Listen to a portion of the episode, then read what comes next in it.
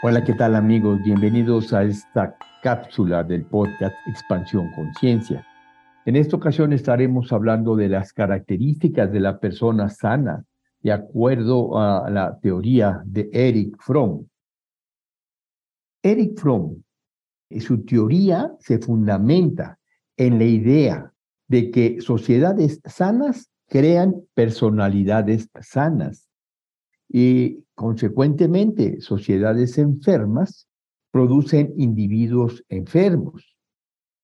Y afirma que una sociedad sana es aquella que responde a las necesidades reales del hombre, aquellas que son derivadas de su naturaleza, diferenciándolas de las necesidades creadas o impuestas.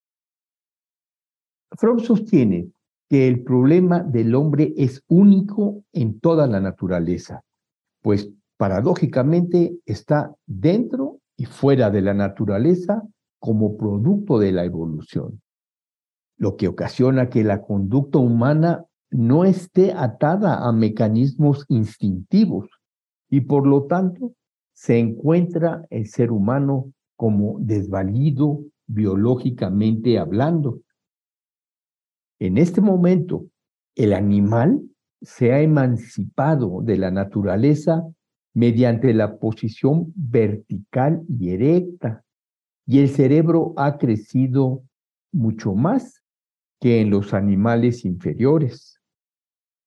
Este nacimiento del hombre puede haber durado centenares de miles de años, pero lo que importa es que surgió una nueva especie que trasciende la naturaleza y que la vida adquirió conciencia de sí misma.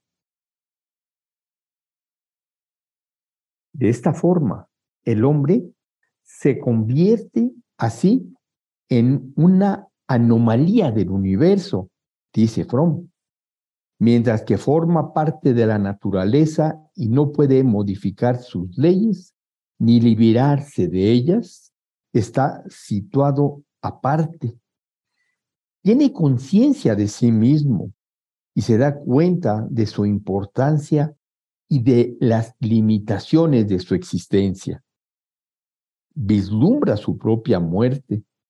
El hombre es el único animal que tiene que resolver el problema de su propia existencia y no puede huir de esta obligación tiene que seguir desarrollando su razón, entendiendo por razón la capacidad de penetrar la superficie percibida por los sentidos y comprender la esencia que está más allá de ella hasta adueñarse de la naturaleza y de sí mismo. El hombre ha salido de la naturaleza, por decirlo así, y aún está en ella es en parte divino y en parte animal, en parte infinito y en parte finito. La necesidad de encontrar soluciones siempre nuevas para las contradicciones de su existencia, de encontrar formas cada vez más elevadas de unidad con la naturaleza, con su prójimo y consigo mismo, es la fuente de las fuerzas psíquicas que mueven al hombre en todas sus pasiones, afectos y ansiedades. La satisfacción de las necesidades fisiológicas del animal lo mantiene contento y en la medida que el hombre es animal, también necesita de satisfacerlas. Pero no es esta su única motivación, ni basta para hacerlo feliz. A diferencia de los animales, la motivación primordial de la existencia humana está basada en las necesidades de índole psicológico que provienen de las condiciones de su existencia. Así pues, el problema que la especie humana en general, cada individuo en particular, tiene que resolver es el de su nacimiento.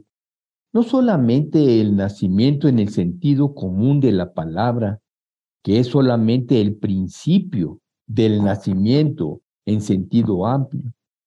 La vida toda del individuo no es otra cosa que el proceso de darse nacimiento a sí mismo.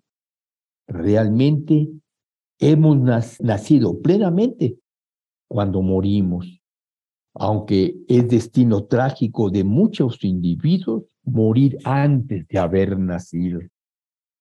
Este proceso de nacimiento es difícil, pues cada paso que el hombre da hacia su nueva existencia humana significa alejarse cada vez más de su instintivo estado animal que le proporciona seguridad y certidumbre. A continuación vamos a explicar las necesidades que nacen de la existencia humana y que se derivan de la dicotomía entre libertad y seguridad. La primera necesidad que el hombre tiene es una necesidad de relacionamiento, es decir, relacionarse contra el narcisismo. Los seres humanos somos conscientes de la pérdida de nuestras ataduras con la naturaleza y de nuestro apartamiento de los demás animales. ¿No podría hacer frente a esta situación si no encontrara nuevas formas de relacionarse con sus congéneres que reemplazaran las antiguas formas reglamentadas por los instintos. La necesidad de relacionarse con otros seres humanos es, por tanto, de vital importancia para la salud psicológica del hombre. Existen formas mediante las cuales el hombre puede satisfacer esta necesidad. Algunas son constructivas y otras destructivas. La, forma constructiva de relacionarse se puede dar solamente a través del amor, la única pasión que permite al hombre unirse al mundo sin perder su integridad. Las formas destructivas pueden darse mediante la sumisión, es el acto de ligarse a alguien mediante la pérdida de la identidad. Se ligan a alguien con la ilusión de que el otro tenga más poder sobre él mismo. Esta forma representa la unión simbiótica y en ella las personas pierden gran parte de su integridad en su afán de buscar la identidad o la unión. Estas formas destructivas de buscar relacionamiento pueden desembocar en actitudes narcisistas que según Fromm son la esencia de todas las enfermedades psíquicas graves. Para estas personas se ha perdido el contacto con la realidad y no hay nada importante más allá de sus propios pensamientos sentimientos y necesidades. Estas personas no reaccionan ante el mundo exterior y cuando lo hacen, lo hacen de acuerdo a su propia realidad. El narcisismo es el polo opuesto de la objetividad, la razón y el amor. La siguiente necesidad que señala Fromm es la necesidad de trascendencia, Existe una necesidad humana de trascender el rol pasivo de haber sido creados y cambiarlo por el de creadores activos, constructores de nuestras propias vidas. El hombre y la mujer pueden crear sembrando semillas, produciendo objetos materiales, creando arte, creando ideas, amándose el uno al otro. En el acto de la creación, el hombre se trasciende a sí mismo como criatura, se eleva por encima de la pasividad y la accidentalidad de su existencia hasta la esfera de la iniciativa y la libertad. Cuando el hombre es capaz de crear, saciará esa necesidad de trascendencia. Hay otra forma de satisfacer esa necesidad de trascendencia cuando no puede crear. Y esta forma es destruyendo. destruyendo la vida también es trascenderla. Realmente, que el hombre pueda destruir la vida es algo tan milagroso como que pueda crearla, dice Fromm, porque la vida es el milagro, lo inexplicable. En el acto de la destrucción, el hombre se pone por encima de la vida, se trasciende a sí mismo como criatura. Así, la elección definitiva para el hombre en cuanto se siente impulsado a trascender es crear o destruir, amar u odiar. La siguiente necesidad que señala Fromm es la necesidad de arraigo. El hombre, al desligarse de la naturaleza, necesita nuevas raíces que sustituyan a las naturales y originales para sentirse a gusto en el mundo. Pero en la medida que encuentre estas raíces humanas, podrá vencer sus sentimientos de desamparo y aislamiento.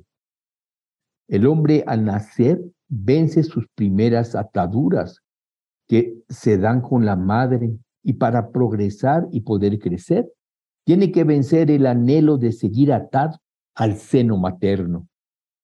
En este caso, también se ve que esa necesidad puede ser satisfecha de forma positiva o negativa.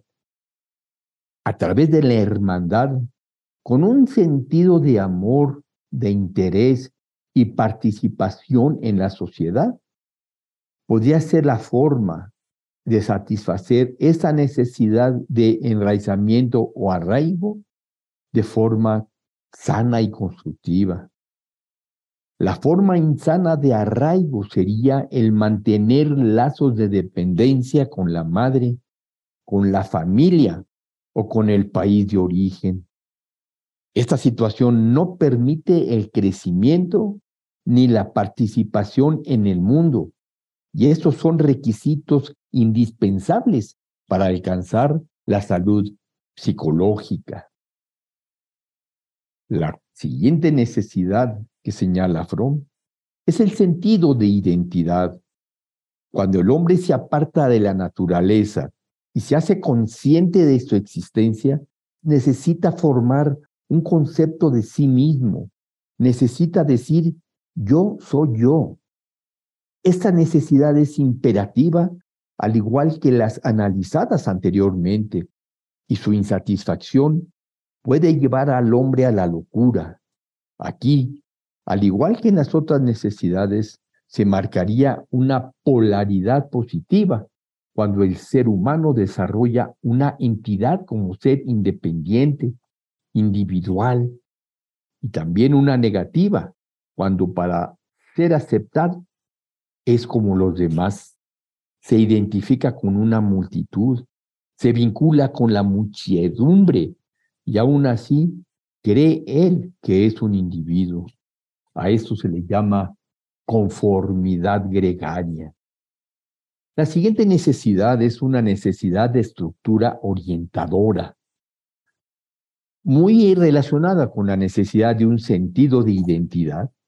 Está la necesidad de un marco de referencia o contexto dentro del cual interpretar los fenómenos y relacionarse con el mundo.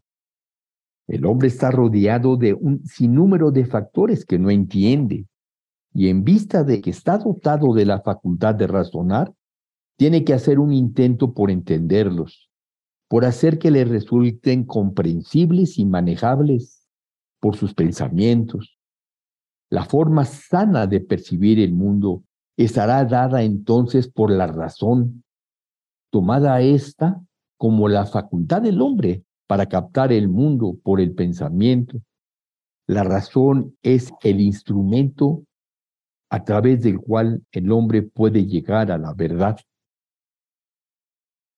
En resumen, la salud mental se caracteriza por la capacidad de amar y de crear, por la liberación de los vínculos incestuosos con el clan y el suelo, por un sentimiento de identidad basado en el sentimiento de sí mismo como sujeto y agente de sus propias capacidades. por la captación de la realidad interior y exterior a nosotros mismos. Es decir, por el desarrollo de la objetividad y la razón. Hasta aquí, el sistema propuesto por Fromm, que se basa en los supuestos que hemos señalado. A través de satisfacer las necesidades que hemos comentado, de relacionamiento contra narcisismo, la necesidad de trascendencia, la necesidad de arraigo, la necesidad de sentido de identidad y la necesidad de una estructura orientadora. Hasta aquí, satisfaciendo estas necesidades es como señala Fromm que el hombre puede alcanzar la salud psíquica. Muchas gracias. Muchas gracias por haber escuchado esta cápsula en la que comentamos lo que para Fromm es una persona sana, es decir, una persona que ha satisfecho sus necesidades de forma constructiva. Muchas gracias.